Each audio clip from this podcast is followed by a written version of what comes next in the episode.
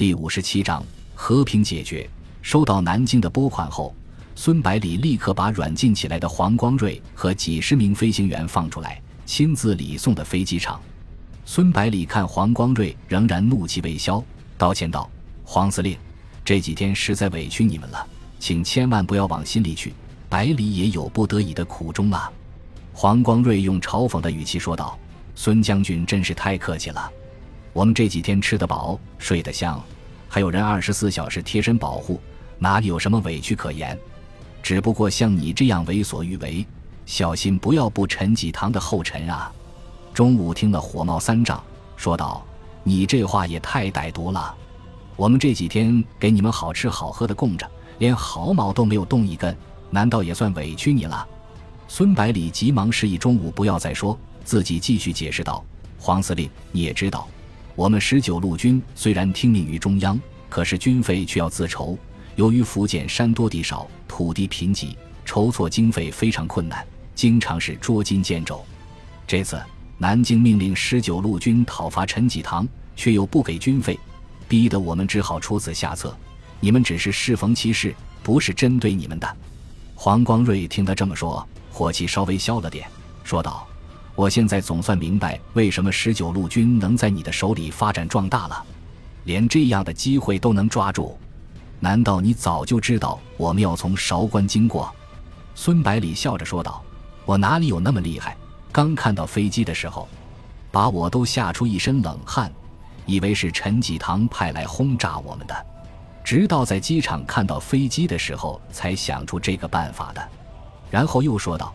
其实这件事对黄司令也不是坏事呀，黄光瑞问道：“什么意思？”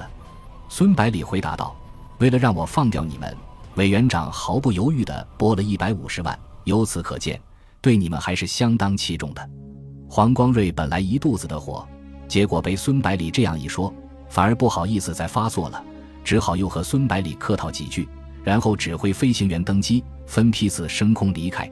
这批飞机总共七十二架，除了两架临时出现故障不能起飞，其余的飞机在半个小时内全部升空，朝南昌方向飞去。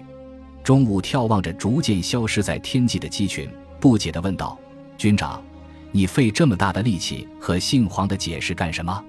孙百里说道：“这位黄司令不愿意和陈济棠同流合污，很识大体，又有这么多部下追随。”应该是个很好的空军指挥官，我们以后说不定要会需要空军的援助，把关系搞得太僵了没有好处。钟武点头表示理解，接着又问道：“那剩下的两架飞机怎么处理？难道给南昌送过去？”孙百里说道：“把这两架飞机和机库里面正在维修的那两架一起运回龙岩，让兵工厂的人先熟悉熟悉，等条件允许的时候再开设个飞机场。”这区区两架飞机，委员长应该不会介意的。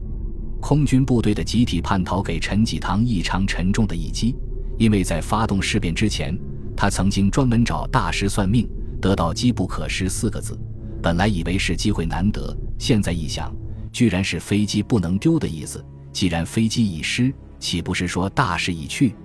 正当陈济棠六神无主的时候。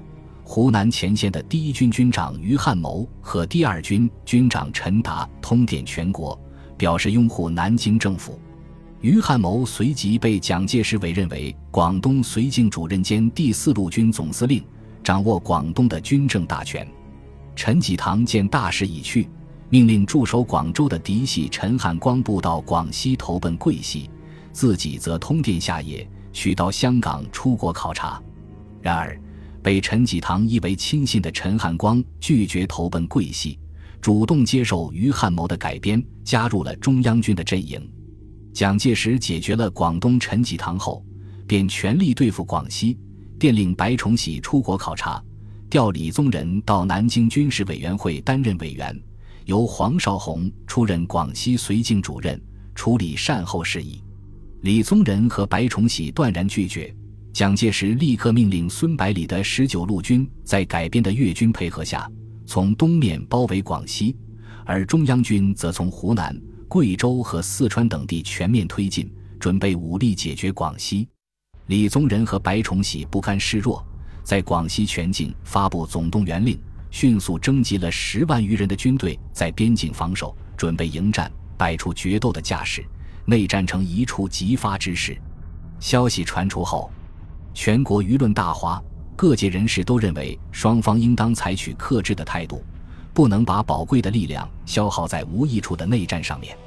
这时候，国民党内的几位元老出面调停，经过半个多月的反复磋商，最后双方终于妥协，避免了战争。蒋介石收回成命，同时答应李宗仁和白崇禧提出的确定抗日计划等条件。而李宗仁和白崇禧则接受蒋介石的新任命，明确表示服从中央领导。九月中旬，蒋介石、李宗仁在广州会晤，言归于好，意味着广西问题已经和平解决。至此，两广事变宣告结束，两广也结束了与南京蒋氏政权对峙的状态。长江以南的省份已经完全处在南京政府的控制下，基本上做到了军令和政令的统一。战事已经没有了，十九路军就没有继续留在广东的必要。结束了与李宗仁的会晤后，蒋介石立刻命令十九路军全部撤出广东。为了安抚孙百里，把赣南地区正式划归福建绥靖公署管辖。实际上，十九路军已经控制这里将近两年了，故而又是一个空头人情。接到命令后，孙百里一边指挥部队撤离。一边把事先已经清点的各种物资装车运回福建。韶关是广东矿产最为丰富的地区，陈济棠在这里开设了数十个矿场。由于事变的关系，开采出来的矿石有很多都没有运走，结果被孙百里老实不客气的全部接收。为了争取时间把矿石全部拉走，十九路军的撤离行动进行得异常缓慢，足足花了一个半月才完成。为此。国防部连续下了三次催促的命令，都被孙百里以各种借口搪塞过去了。